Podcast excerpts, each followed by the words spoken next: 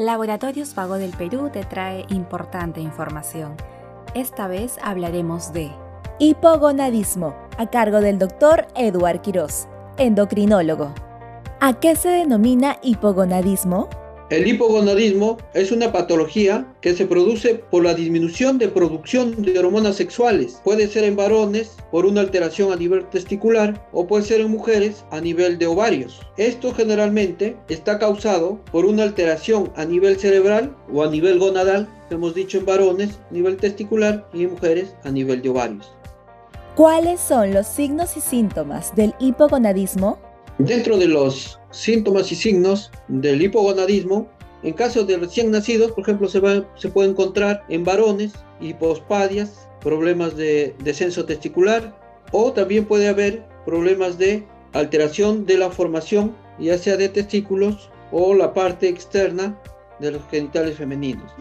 Entonces va a haber un problema de identificación de las características sexuales.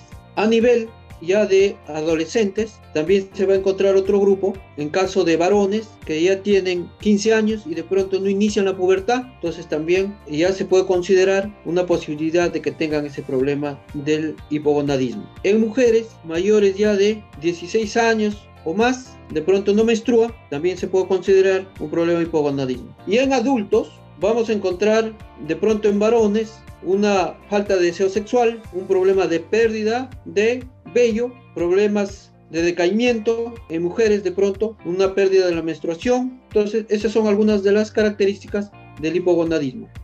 ¿Cuál es el tratamiento del hipogonadismo?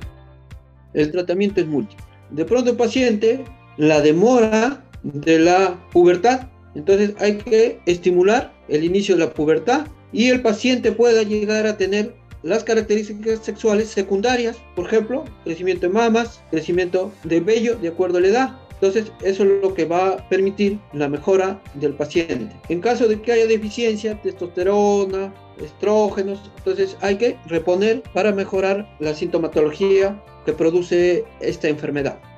Sigue informándote con Laboratorios Vago del Perú. Ética al servicio de la salud.